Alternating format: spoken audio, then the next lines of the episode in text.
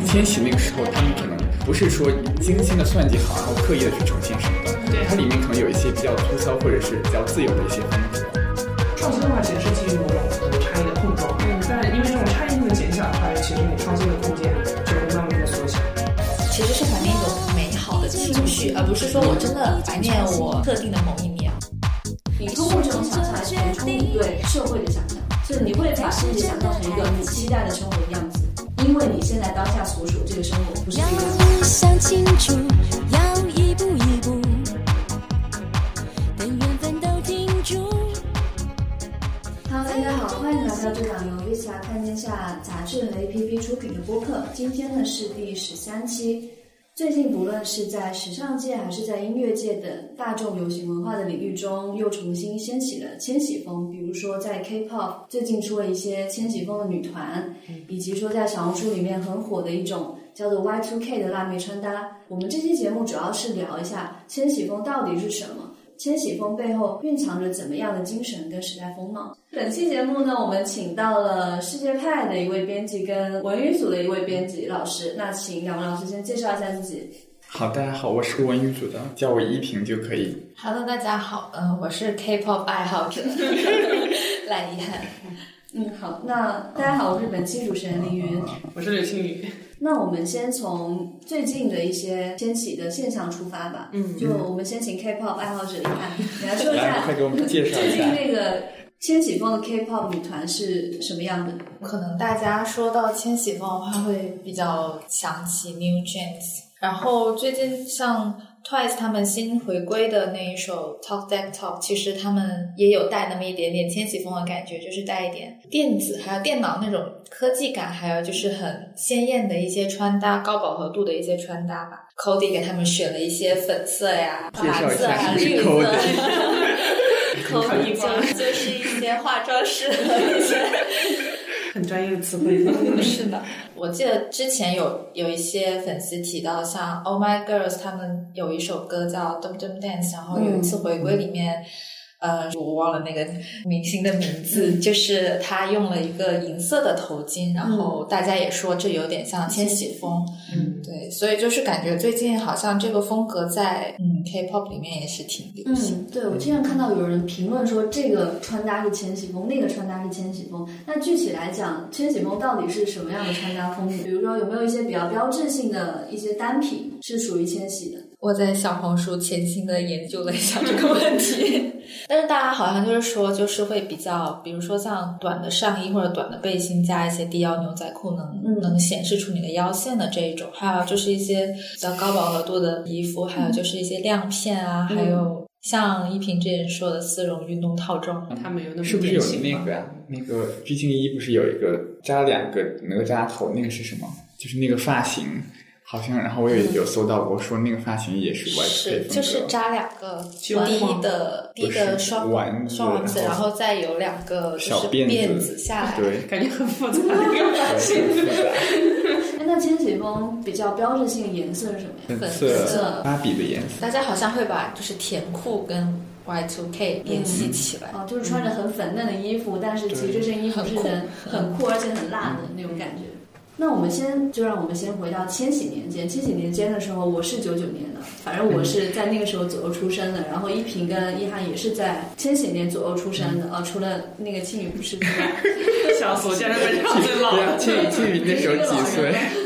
九四年，我九四年出生的，千禧年我应该六岁吧，嗯那也就是会刚有一上些小学。对，上小学应该会有一些记忆，但是我觉得两千年左右，可能那种对时尚啊，或者包括嗯对文化生活的那种嗅觉啊，不是特别敏感。因为我小时候还在听张学友，嗯那可能到初中的时候，你会觉得说那些所谓的千千禧风格逐渐明显起来，包括嗯我们看那些电视剧，对吧？那时候还比较流行的像像我们比较都市剧那种都市爱情轻喜剧，像《粉红女郎》《双响炮嗯是》，嗯， 一萍好像也我过，看过，因为零四零五年时候我已经我也上小学了，那时候很火的电视剧，然后我就我就会看过。所以《粉红女郎》算是千禧年间一个比较标志性的电视剧了吗？我觉得就是你现在回溯去看的话，嗯它里面那些观念，然后包括人的精神风貌，包括一些穿搭的话，还嗯挺蛮体现千禧风格的那个标准的吧？我觉得。嗯对，一恋爱我会撒娇又耍赖，一恋爱我会体贴又关怀，看着情人，小事也变得浪漫，听了笑话都能笑到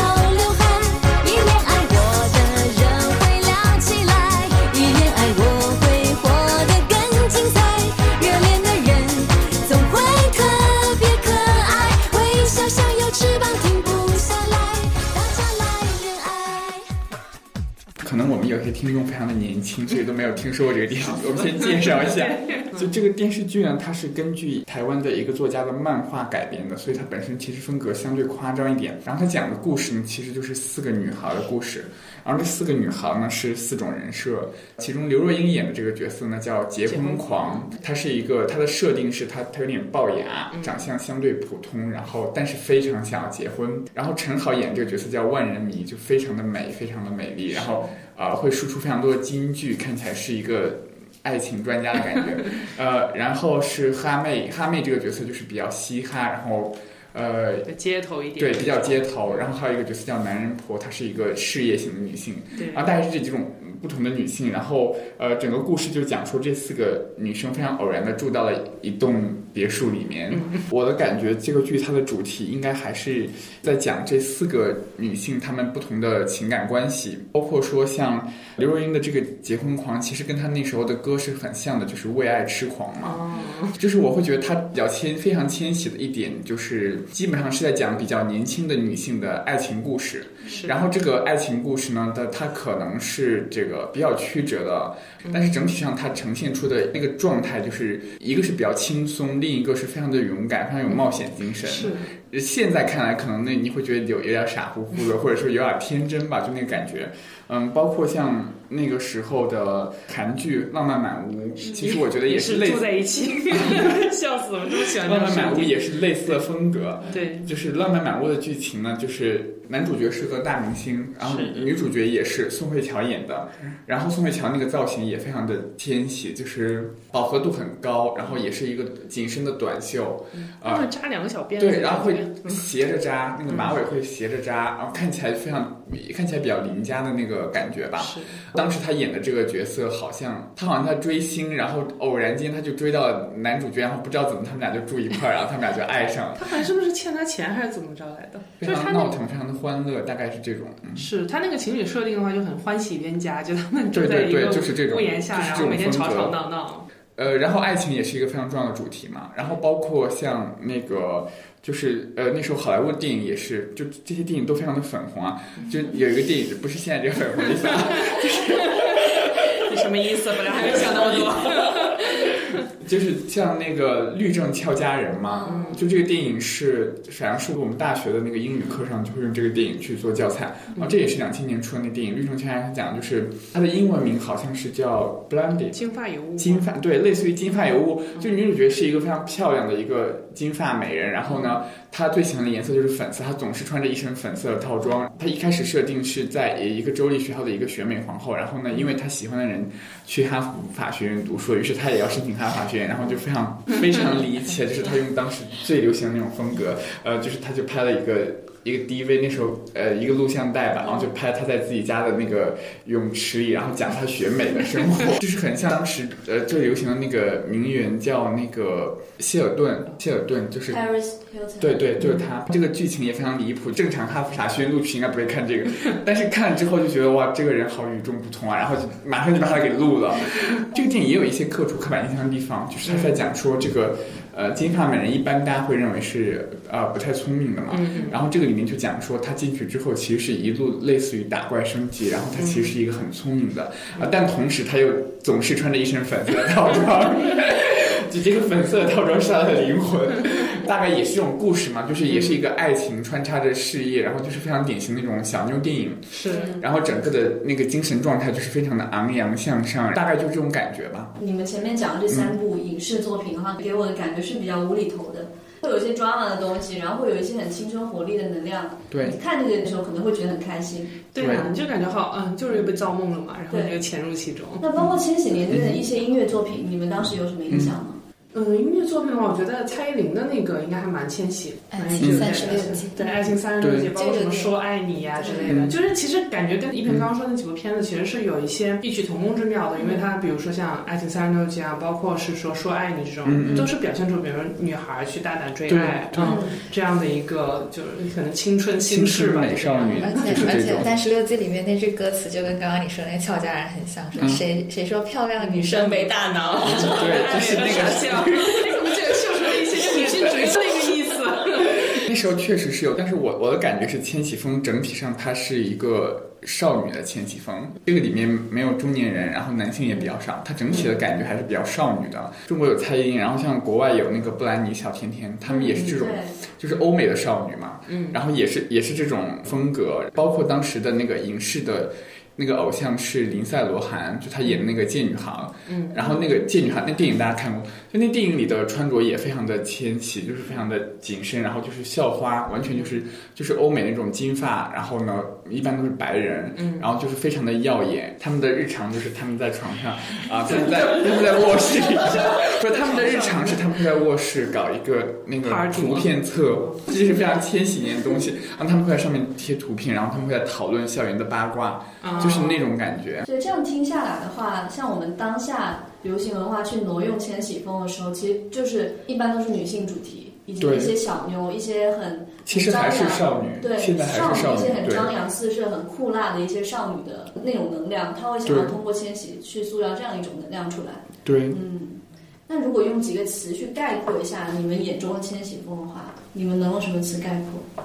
轻松活泼，粉粉 的，粉粉嫩嫩，少女偶像，嗯，快乐吧自我，对自我。充满能能量。嗯，嗯就你看着他，你就觉得挺开心的这对种感觉。对，对，嗯，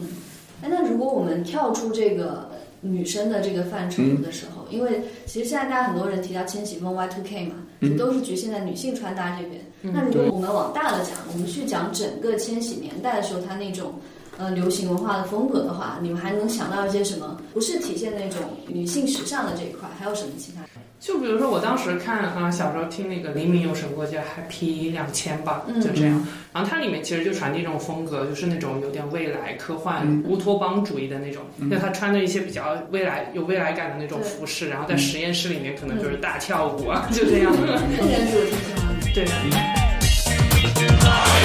在实验室里做实验，看看有没有不变的诺言。喜欢的时候啊，快点见面；不喜欢的时候就改天再见。快要到两千年，还有谁会出现？只要只要只要只要只要能在梦前开个 party，在十二点拍照片去怀念。如昨天这么今天，一切願更多。如昨天那麼今天都照樣更冷漠。情節要揣摩的一出戲被殺科，你與我。Oh yeah, oh yeah，就算一天一變，戀愛絕不變。就算千天千變，過渡到千年，路會彎心不變，一於忠於節慶路線。包括我们之前看的李贞贤的那那个个哇，对，这介绍任贤是一代韩流教主， 笑死，感觉真的就是时代的眼泪了。很多人不认识。李贞贤的袜的 MV，你觉得千禧的点在哪里？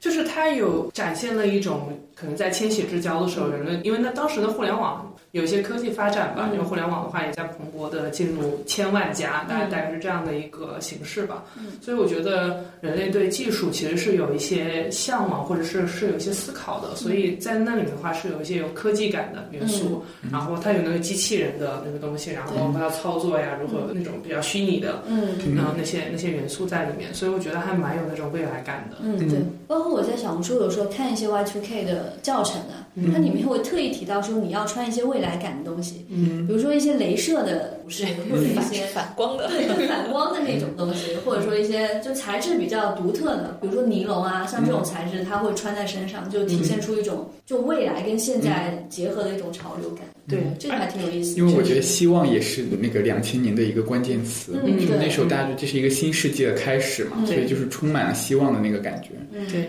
包括像那时候，其实那个比如说《指环王》，它可能不是千禧风啊，嗯但指环但王对嗯，但是它的整个三部曲，它表达其实也是一个类似于一个希望的主题嘛，嗯就是说一群人然后历经很多的磨难，然后终于完成了一个他们的任务，然后达到了一个好结果。就是那个那个年代，它可能整体的那个风向、那个时代的感觉，就是充满了希望。可能每个人都这样的，然后在流行文化里面也会呈现出这种气质来。对，嗯千禧嘛，两千，我们这种纪年方式其实现在是西方过来的嘛。嗯是的那，千禧这个词其实也是来源于基督教，比如说你公元一千年、公元两千年，其实在基督教文化里面是一个很很重大的事件。嗯比如说对每一千年都是基督占领，嗯对，所以你对你像放在西方文化那边，他们会把千禧当得非常重要，放在我们中国的语境下的话，其实大家没有那种宗教背景嘛，大家更多是把千禧当做一个新时代的开始，是就好像对是过了这个时代，我的未来就一片光明。包括其实两千零一年的时候，那时候不是还有中国申奥成功吗？嗯，对，就那个时代氛围还是不一样的。下面呢，我要宣布投票结果。 the games of the 29 Olympiad in 二十2008九届 are 奥运会 awarded to the city of Beijing.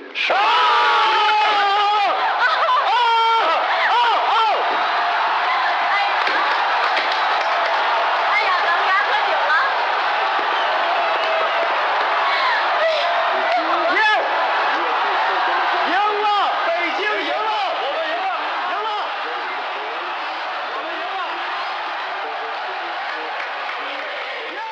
我今天早上打车来公司上班，跟一个跟一个司机聊天，就我们就我问他千玺的时候的事情嘛，嗯他是零一年在大学毕业，在西安那所大学毕业，他就跟我说他那个时候整个人状态都是不一样，他说他觉得在千玺的那个时候，他觉得整个人是朝气蓬勃的，不像现在他死气沉沉的，他觉得那个时候大家都很穷。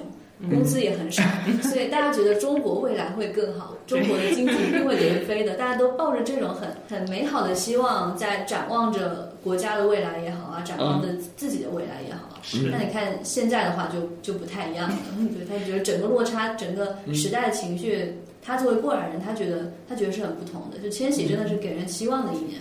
可能就是经济发展也到一个瓶颈了 吧。对对对，嗯这个跟经济其实也有挺大的关系。哎，那你们觉得为什么我们现在这个千禧风又开始重新大家在说这个事情？为什么它会卷土重来呢？感觉就是大家更想要回到两千年那种朝气蓬勃的状态，因为嗯现在活的可能有点太累 了。 对啊，你看现在现在网络上都是那些什么词啊，对内就卷、躺平躺平、摆烂摆烂。摆烂嗯最近流行一个新词，我觉得什么也还有新词最近流行一个新词叫松弛感，啊，他对对就对，想着对的， 对，这大是家最都近才在流行，要关注一下流行，松弛感。大家对都在对教你怎么样获得如松何弛松感。弛？这个这个松弛的概念也很谦虚，就很松对，其实弛。就反映了我们现在其实过得很紧绷，嗯对对大家才会想要回到松弛前期。 你这不是压力太大了 吗？就是生活层面的压力就是很大。嗯，那有什么获得松弛感的秘诀吗？现在其实是这样的，嗯他会教你如何摆出一张有松弛感的照片，然后他会在照片的每一个部位跟你说，你的肩膀要这样，你的头发要这样，然后你的表情要怎么样，他是这样的。现在就会变成这样一 系列。疯了。对呀、啊现在就是一旦有一个新的流行出来，然后就会马上有各种不同的解题思路。然后又是拍照，嗯这样的话又不又感觉很虚假呀。对，所以这也是跟千玺的一个区别，嗯因为千玺那个时候他们可能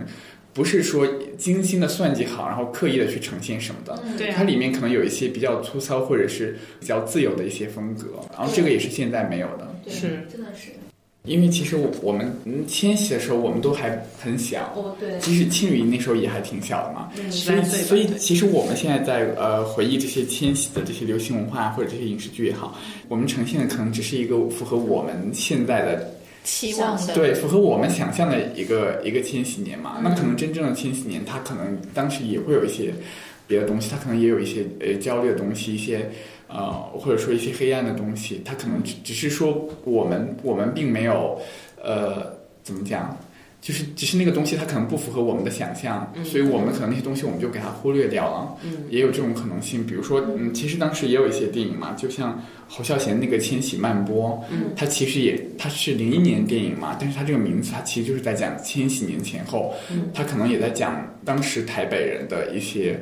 心理上的一些一些焦灼，包括香港当时也有很多电影，它其实也是挺焦虑的嘛，在世纪世纪之交的那些电影，所以可能那个时候他的情绪是很多元的。包括我之前，呃，看过一个美剧叫《亢奋》，然后那个主角呢，他是零一年出生的，而零一年发生了一个非常大的事情，就是九幺幺嘛。嗯，嗯，然后那个当时那个主角就会说，我九幺幺的那一年是我出生的那一年，然后然后呢，他整个的感觉就是我们出生在这个时时候，然后我们这一代人就会是颓废的一代人，他们就会有这种感觉，对。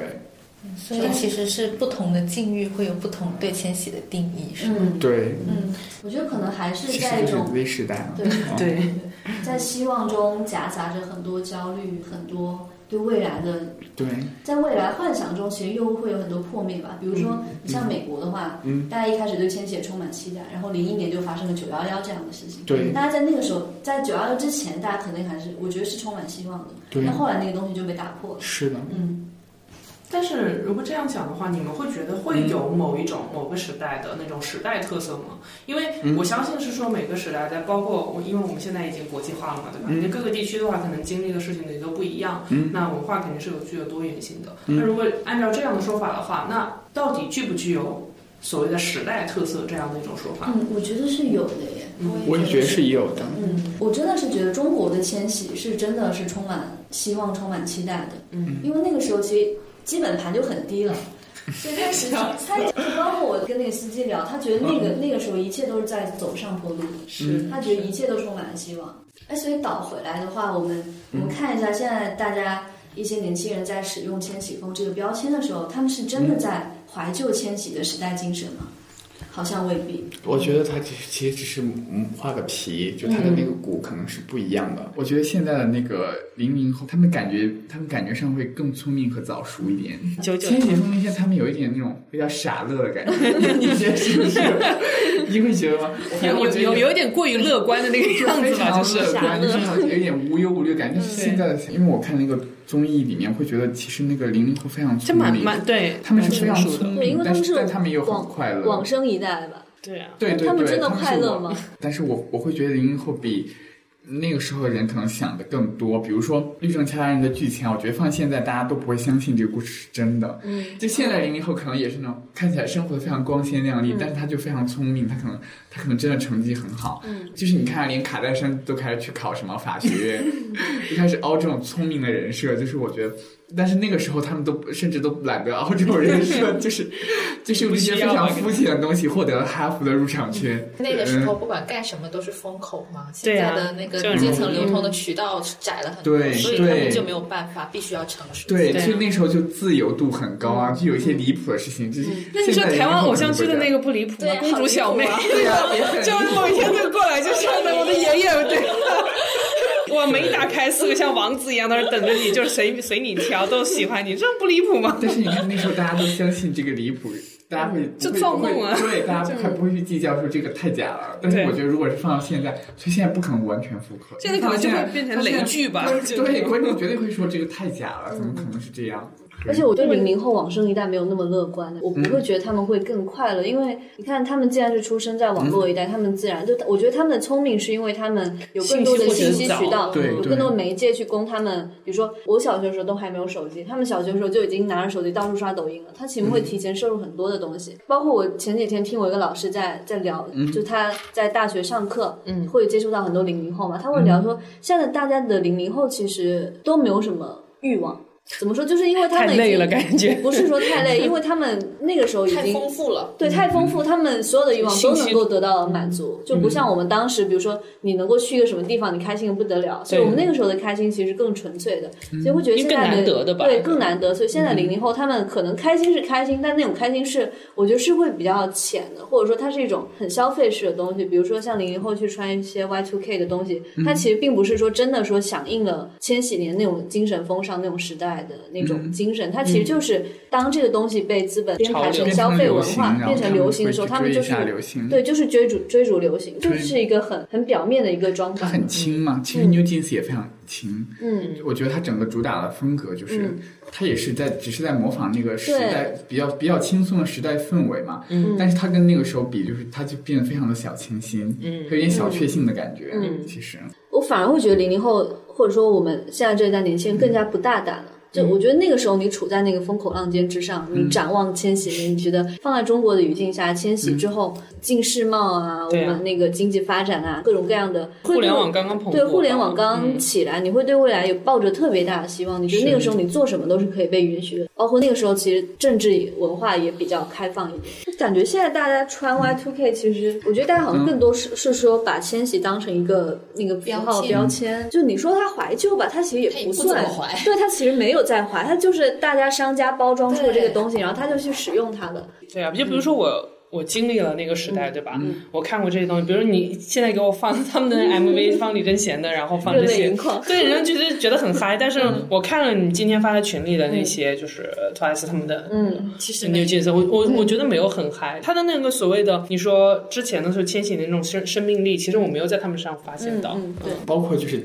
我们前面提到那个女团，就那个女团，你你给人的感觉也是一种，它是复刻千禧风，但是它其实并不是真正的那个千禧的那个感觉。嗯比如说它的场景都非常相似啊，New Jeans 的那个 MV，它也是校园非常青春的校园，然后呢，所有出现的人都非常的青春啊，呃，然后就跟就跟千禧当时流行的那种呃布兰妮少女偶像就非常像嘛。但是它整个的那个气质感是不一样的，因为像，嗯，我会觉得千禧的时候流行的那种感觉，它它其实带有一点点的那种，就是它没有那么强的阶级感，会觉得它有它有一点草根感，然后那个学校感觉是所有人都会上的学校，它可能不是一个很精英的学校，就是你会觉得那个学校里面什么样的人都会有的。但是像嗯 New Jeans 这 MV 里面那个学校，那个学校给人的感觉就是它是一个有钱人才会上的国际学校，呃，它就是它就是这样这样的一个感觉，包括我觉得是在满足大家的一个幻想，包括它整个的画面的呈现，它其实是更符合我们现在的审美，它的影像的质感，它不是很粗粝，它是非常清新的那种，嗯。但是像我们昨天不，我们看那个布兰妮的当年的一些 MV，它其实它的那个 MV，呃，它不会做的太小清新，它的整个的配色还是相对更大胆一点，所以那个那个气质还是非常不一样的。而且特别是当你说 K-pop 在 K-pop 里嗯面谈千禧，我会觉得让我有点讽刺，因为 K-pop 其实就是怎么说？你说难听点，就是流水线上的一些工业的玩偶、嗯人偶吧。对，这样说的太难听了。两个吵架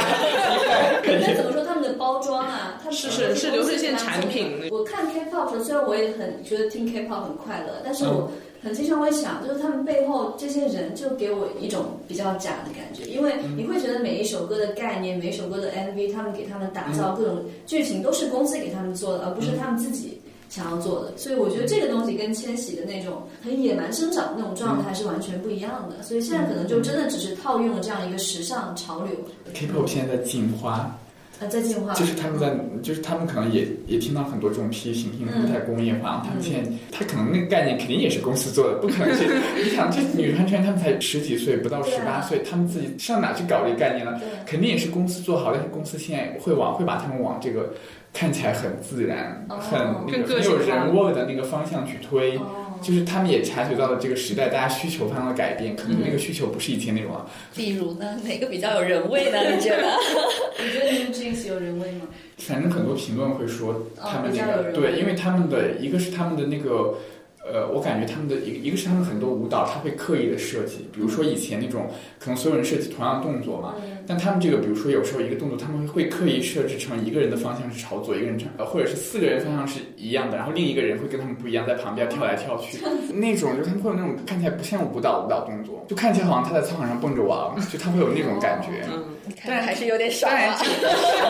对，但是这个肯定也是设计过的，这肯定是设计出了这种感觉来嘛。对，但嗯是我说，我觉得说要说他们没有人味儿，这也是有一点苛责吧。嗯，因为像很多 SM 最近出的，像 Red Velvet 他们出的一些概念，其实也蛮迎合现在就是大嗯家社会的一些问题的。比如说像那个 Cycle 的那一首歌，嗯他们出的 MV 就还比较，当然这个跟千禧风就没有什么关系了。 是你说了，你可以说。其实他们很多东西都是也有建立在想要去表达自己的一些东西，而不是说我们就是流水线，因为大家也知道说流水线不受欢迎嘛。但是可能大家长得就是整容的方向有一点点是类似的，这是有可能嗯的。对包装的方向是差不多。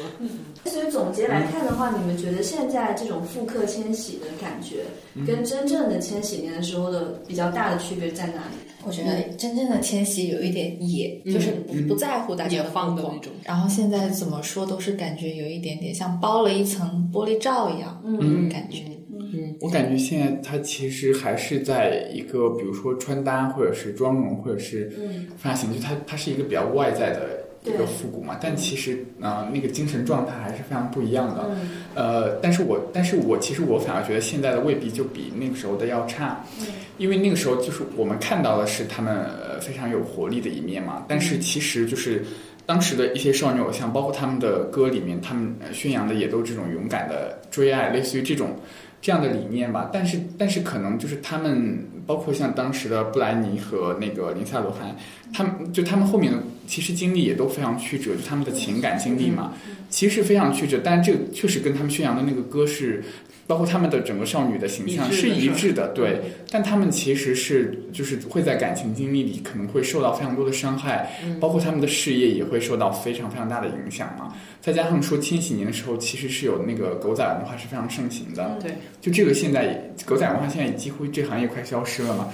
然后到后面这一代，就是像比如说布兰妮、像的话，他们可能那时候都算迪士尼女孩嘛。然后到现在这些嗯迪士尼女孩，其实就跟他们当时就非常不一样了。就这里面也有他刚刚讲的那个女性主义崛起的因素嘛，就是那个时候可能大家对这些少女偶像在情感上会更加苛责，而现在可能会好非常多，包括像 Selina 或者是。呃，在南亚这种，就他们的他们的形象跟那时候肯定不一样。其实我会觉得他们的形象跟那时候比起来，可能是沉闷了一点。然后呢，他们是更正确了一点。他们其实是非常政治正确的。然后他们，你可能会觉得他有点无聊，没有那么野性。但是另一方面，就他们的真实的人生和他们的事业发展轨迹，可能会比那个时候的偶像要发展的很好。在南亚，我觉得他也蛮有力量的。对他也很有力量，但是他跟那个时候的那感觉是不一样的。他给人的感觉也是一个，我的感觉就是他也是那种精英教育，非常精英教育出来那种非常聪明的那种嘛。但是那个时候的人，你不会觉得他很聪明，是吧对。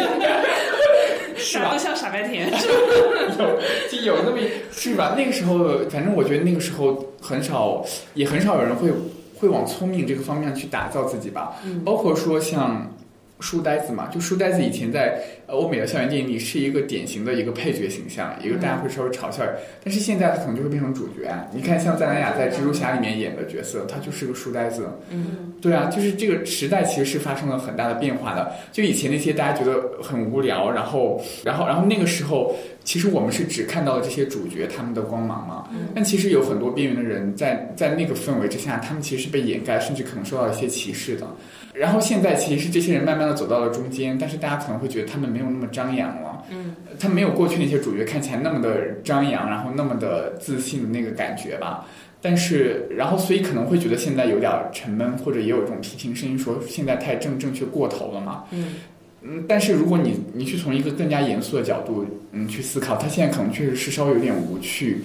嗯，但其实这个方向你不能说它是错的，就它不能算是一种退步，它其实是一种进步嘛。嗯就是边缘人可以当主角，它其实是一种进步，我觉得。 所以你就是觉得说有更多元的声音被听到，对，其吃实到了台前，对，其实现在是更多元了，所以，所以我们现在对待这些流行文化的时候，不可能像千禧千禧年会有那种有点玩儿的感觉嘛，嗯就是就是这些东西，因为它很严肃，所以我们不可能是以一种玩儿的心态去看待它的。如果当越来越多的多元的东西开始出现，然后大家都开始对多元也习以为常的时候，可能就会有一些有点玩的东西，它可能就会出来了。嗯，不过如果一些比较严肃的内容的话，我觉得严格来讲不能归入流行文化或者大众文化的范畴。因为我觉得我们现在在讨论说千禧年它整个时代的面向的时候，千禧年为什么给我们的感觉是快乐、活泼、动感，就是因为它那个时代产出的许多流行文化作品都是那种风格，它其实呈现是一个时代的某一个亮面而已。然后这个面向是非常快乐的，它其实是一种可以被消费的。就我们消费它，我们觉得很快乐，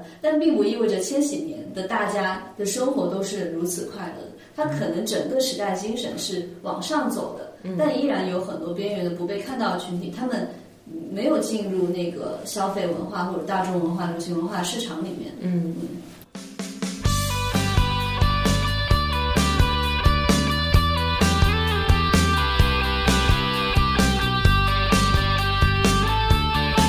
寂寞味道的电视，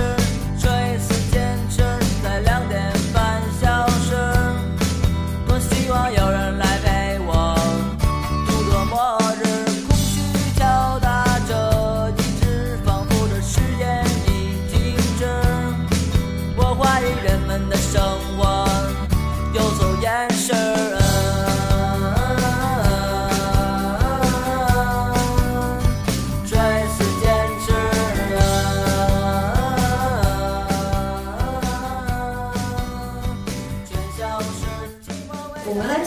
怀旧吧，因为其实我们现在对千禧风的回溯也属于怀旧的一种嘛。嗯但其实我们怀旧其实不仅怀旧千禧风啊，我们更早的那些东西也有人在怀旧嘛。嗯对，比如说那些老电影啊，那些比如说嗯老80街啊年代也对八也九十很流年代行这种东西，大家其实都在怀旧嘛。而且你会发现这几年，包括《甄嬛传》《武林外传》这种这种，它其实不是千禧年，它算是一零年左10右的吧年嗯左右？对对，像这种片子不断地被大家翻出来，很多梗还。现在都非常火，就嗯所以这个怀旧现象，其实我觉得在这两年，我给我印象特别深。你们觉得现在大家为什么怀旧情绪这么重呢？我觉得直接的原因，就特别表面的原因，就是你现在市面上没有值得消费的那些什么影视作品了，对吧，它没没有什么有值得想象力，甚至有很多都你都看不下去。嗯嗯所以我觉得这个是蛮直接的原因吧。对就文娱市场的话，显得相对刺激一嗯包点。括现在的电影行业，你有什么评价？没有什么评价，我我真就的无言以快快对消失了。电影也快消失了，然后我们的嗯整个文娱都对呀、但但其实我我有时候就就好莱坞这两年不也老拍怀旧嘛，动不动就开始拍影视，其实我觉得很无聊，有啥好拍的？就大家可以学影视去看看书不就得？你动不动啊拍一部电影讲那个什么什么，我我会觉得这样这个趋势有点太泛滥了。对，所以这嗯种泛滥背后，你嗯觉得大家是怎么想的呢？是因为就是大家创造力开始枯竭了吗？我觉得我也觉得这个有原因，嗯，对，也其实缺乏想象力。我对这个时代最大的感觉就是缺乏想象嗯力。是，其实我觉得这是一个整个的后现代的危机都是这样的。嗯就是我我之前有有看过台湾一个作家，他的评价两千年以后的一些作家，他就说，呃，两千年以后作家其实写作会更难，因为前面能写的东西都已经被写过了，所以他没什么可写的，所以他最后就会虚无。可是嗯两千年之后这二十年里面也发生了很多事情，那他们对为什么没有什么东西可以写呢？但是他的那个情就事情不一样，但是他那个情绪啊包括那个事件，呃的性质，他可能跟是跟以前发生的事情是一样的，可能以前有人已经写过同类的东西或者了。写作方式吗？对对，包括写作方式啊、文体啊你这些你的。这意思就是说太阳底这下话没有不是新我鲜事说了的，呀？这话不是我说的，这帮撇清，我在引用。这个是谁评价的？这好像是黄锦树评价的，在评价台湾新生代作家时候说的，不是我说的。不过我确实，我前几天看一本书叫《Retro Mania》，嗯它就是讲现在美国的一些流行文化里面的复古现象嘛。嗯这个作者他其实也提到说，他用音乐举例啊，嗯他说二十一世纪之前的音乐跟二十一世纪之后的音乐最大的区别是，二十一世纪之后的音乐。大部分音乐都是不断在挪用、拼贴嗯二十世纪产生的音乐，因为二十世纪的音乐是非常繁盛的，六十年代朋克啊，嗯七八十年代 disco 啊，各种各样的新的风格不断不断地在出现，但是嗯你会发现二十一世纪的时候。出现的新的音乐风格非常少，几乎没有，都是在原来的音乐基础上不断去改进一些东西。嗯但他发现整体依然是在一个怀旧的风潮上的，可能不仅是中国会这样子，可能大家在全球化的这个过程中，怎么说？我会觉得说，如果你这个世界越来越发展的合二为一了呀，或者说对就其实那个你的科技好像已经达到一定的阈值了。就虽然我们现在说 AI，但是这个好像距离我们还挺远的。你看 AI 这种东西，其实大家在八九十年代都一直在做了，美国那边、嗯那种赛博的东西对，嗯都是八九十年代都在做过。那你现在在做这些，好像也还是老调重弹。好像就没有一些什么新的事物供我们思考呢？对嗯啊这个还挺挺奇怪的。对，因为技术上它只是在不断的这个技术不断发展，它没有说出现新的技术形式，嗯，所以它可想象的空间就会减少很多。嗯，包括现在我们很多人看一些老电影，比如说《银翼杀手》，对好像是一九八四的。你在现在看这部片子，哇，你还会觉得这部片子好牛逼，但它都是四十年前拍的了，所以你看现在大家那个想象力是真的就不知道跑哪儿去了。感觉过去有那么多想象力，也是因为就是那个时间大家开始登月啊，嗯然后造计算机啊，对对然后各种各样的东西、新的东西出来，嗯可能在文化上就会有新的一些元素可以吸收。嗯但现在我们要再说登月。没有一个人会觉得就是哇特别新奇，我们居然登月，嗯嗯，然后可能甚至大家都觉得 移民火星都是可都是感觉是说过好几年的事儿了， 对对，但是很神奇，就是我当时还觉得有点惋惜的是，比如说二十世纪下半叶的时候，我们的脚步其实是可以往群星去迈向迈进的，就是说我们可以去探索宇宙的。但不知道就感觉它最终的它的科技的走向却是发展了互联网，然后把大家连在了一起。本来应该是宇宙村，现在变成了地球村。对，你就感觉说它其实应该更更往外扩张了，它可以探索更多未知的领域。但现在的话，好像因为你连接的比较顺畅，然后大家都连在一起，其实你那个差异就被消解掉了。嗯就是你的差异的消解，说明你的这个多元性、丰富性有可能就是就会被消解掉。那其实你那个创新的可能性，因为你因为创新的话，其实是基于某种可能差异的碰撞嘛。嗯我个人觉得，或者是说差异的某种叠加。嗯但因为这种差异性的减小的话，就其实你创新的空间就会慢慢的缩小。嗯，对。现在全球的文娱市场其实都是趋近同质化。对你打开现在那些音乐，大家都在做什么音乐？都是做一些电子乐，然后就 EDM，就是做这种的，就就很无聊嘛。你想想我们那个国漫，你说之前咱们聊的那一期嘛，那可能上世纪的话，我们还有上海电影厂的那一嗯批，那其实风格是跟西西边的那些的话，就其实就差异非常大。嗯但其实现在你去看没有杨人戬他们敢这做些，其实跟那边像日漫呢，它的那些叙事啊，包括它的那个技术，嗯可能技术像美国那边，然后它的叙事的话，可能像日漫，就大家好像都差不多，没有特别有特色的东西。确实那个科技水平没达到，确实没有找到可以让人类生活的其他的外星。嗯，然后那个想象，他已经想象过了，最多也就是人类能搬过去吧，那还能怎么 样呢？然后我，然后而且搬过去之后会发生什么呢？可能会发生一些历史的重演，比如说就是我记得前年有个电影叫《星际探索》，它讲的就是人嗯类、人类去了别的星球之后，各个国家开始在那里重新划殖民地了，嗯这就是历史的重演啊！我们对嗯我们去了之后又在做同样的事情，包括是《沙丘》嘛，它也是个科幻片对，但是你看它的主题是什么呢？它主题是到未来之后，我们的网络消失了，电脑消失 了，信息技术消失了，我们开始搞权力斗争 了。这个是多么古，真的是然后啊主题可能是呃一个王子复仇记，这是一个多么古老的话 题，但是你看。对吧？呃所以就是可可能真的，我们走到未来一段时间，我们就会我们会不停的循环过去嗯对发生的事情，一些基本的母题它并没有发生改变，只是只是可能外在看起来形式不一样而已。这个其实就是福山讲的嘛，历史终结论。这里面也看到过那种，就是人工智能发展到一定程度，然后他就把，比如说把你的眼睛、你的眼角膜，他就给你改造成人工智能，然后你通过眼睛可以扫射别人，嗯然后你的手，可能你的手就是手机屏幕，嗯然后然后会有那种你人死了之后，他会把你的灵魂、你的你的那个意志保留下来，然后就变成一个声音在房间里面，你的家人可以跟你聊天，但是你没有实体的身体了。好恐怖啊，这样是永对生吧哎， 我可不要永生。但是你看这个走向是有点恐怖，就人工智能的走向。它如果当它真的走到改造我们人类的原生的身体的时候，我们可能会觉得有点恐怖。我觉得那个时候我们的精神世界已经完全抽象化，或者说不再需要流行文化，不再需要，对啊不再需要看电影，不再需要看书了。我当时看嗯一部挺可怕的。科幻小说叫《海布里安》，它嗯当时有一个故事里面设定是说，我们所有人的思想去连接到一个万年网里面，嗯嗯就连接到那个网里面，就是你那个里面就感觉技术发展到一定的程度，好像你整个你你就没有个体了，你就跟、嗯就跟群体连接在一起，嗯那种我感觉更恐怖。我们这题跑的比较 远，死跑的特别远了。未来啊这不是关于关于未来的部对啊，分我觉得我们刚刚讨论的所有科技未来的怀旧其实对 其实还是老调重弹。二十年前，大家在很多对科幻电对影里其实都讨论过，所以对你会发现我们现在的话也都是如此的贫瘠。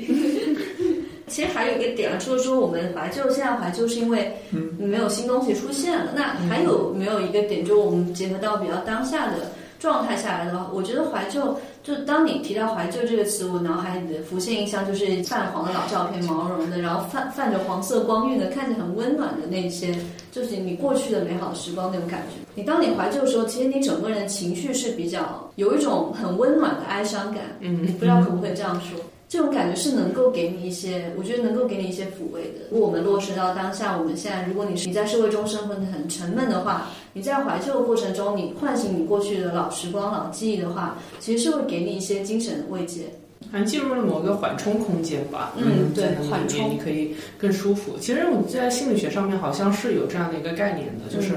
应该是温尼科特吧，就是他们精神分析有个学派，嗯学派里面有温尼科嗯特，然后他去研究小孩儿嘛，他说小孩儿的话，就其实你大人不要嗯、呃太过于跟他去讲一些比较现实的东西，嗯然后他自己其实是会通过他的想象力去构筑一个缓冲，就是他自己的世界和现实世界中间一个缓冲的空间的。嗯就如果他在现实世界的话有碰壁或者觉得不舒服的时候，他可以进入到他那个空间里面，他自己的那个第三空间里面，嗯他可以去获取一些能量的补给。所以我觉得说，可能怀旧的话，它就是营造了这样的一个缓冲的空间，让我们可以进去，然后稍显舒适的待那么一会儿。就鸵鸟一下。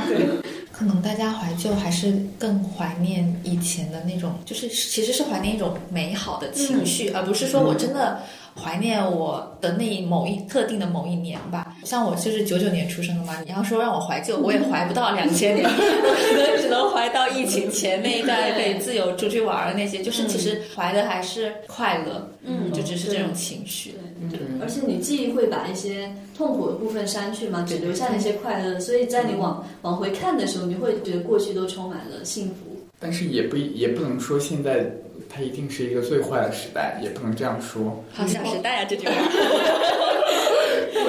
更坏的。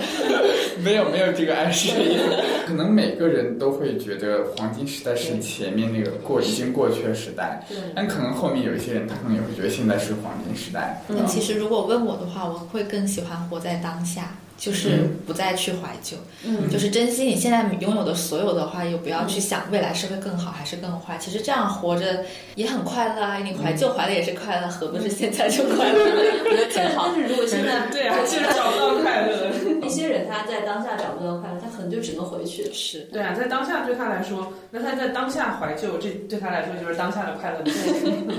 特别是那个鲍伊姆在《怀旧的未来》这本书里面，他其嗯实给怀旧定了一个一个概念嘛。他觉得怀旧的作用是，怀旧一般会出现在当大家对当下的状态很不满、嗯很愤怒、很很忧愁的时候，他才会去回到过去，去嗯挖取，去用自己的想象。去挖取过去的一些美好的瞬间，嗯包括我们现在对千玺的怀旧，其实也是用自己的想象在不断的填充千玺这个符号嘛。就比如说嗯我是九九年的，我在经历千玺的时候，我还没有记忆，但是嗯你让我现在回想起千玺，我会觉得千玺是一个充满活力的时代。嗯那这这种活力其实也是我自己想象出来的。嗯那包括现在的可能一些在千禧年之后出生的那些孩子们，一零年之后，或者说零五年之后出生的那些往生一代的话，嗯他们对千禧的记忆就是更是一种空中楼阁的想象，而且这种想象并不是说你凭空出现的，是你通过这种想象来填充你对社会的想象。嗯填充你对美好生活的想象，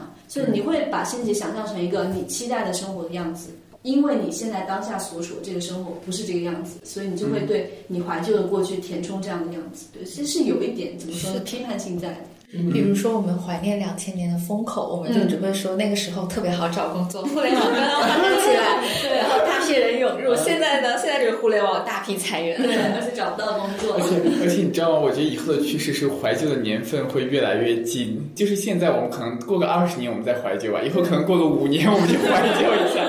你比如说，你比如说，历到这里，二零呃二零二七年的时候，现在大家不 就开始开始怀二零一九年吗？对呀、啊就是现在一啊就会有，现在就会有。包括其实我有时候也会觉得，我刚上大学的时候跟大学毕业的时候那个差距也很大对啊，对其实我们整个上大学期间也经历了一个前后的变化。嗯就前两，我是一五年开始上大学，就那个时候跟我。开始读硕士一九年，一五年跟一九年就已经变化就很大了，然后一九年跟现在二二年变化又很大了。嗯嗯。而且你刚刚是说，比如说有个标志性的事件，就是你上大学，然后可能对对我来说还有一个就是关于地点的怀旧。嗯比如说我在北京，我就觉得说北京这几年可能它没有那么好玩了，就它变化又很大，哦大家怀旧也都蛮具体的。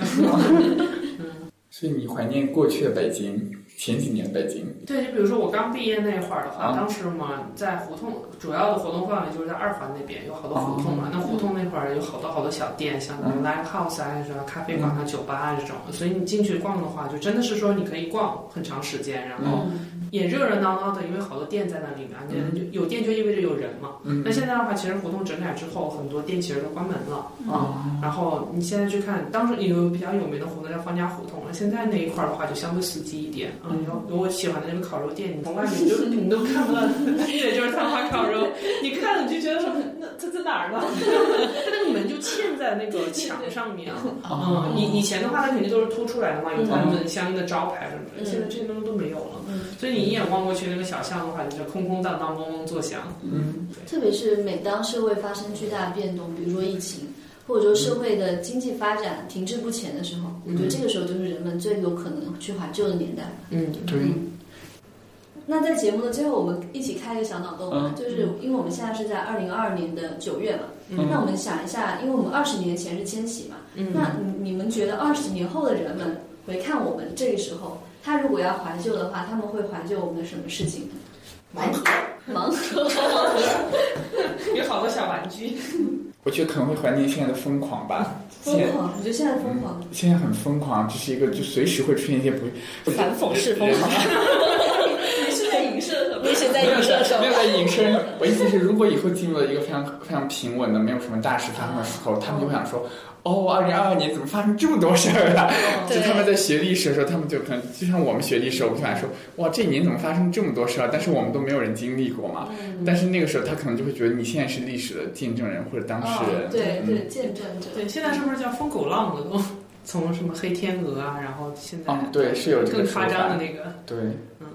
其实是因为疫情这种打乱了我们原来的计划，所以会有很多嗯超出预期之外的东西。可能这种超出预期和超出框架之外的东西，嗯会是我们以后怀念的事情。嗯嗯，比如说我本来就应该认真的完成我的学业，而不是来到北京。哦，这样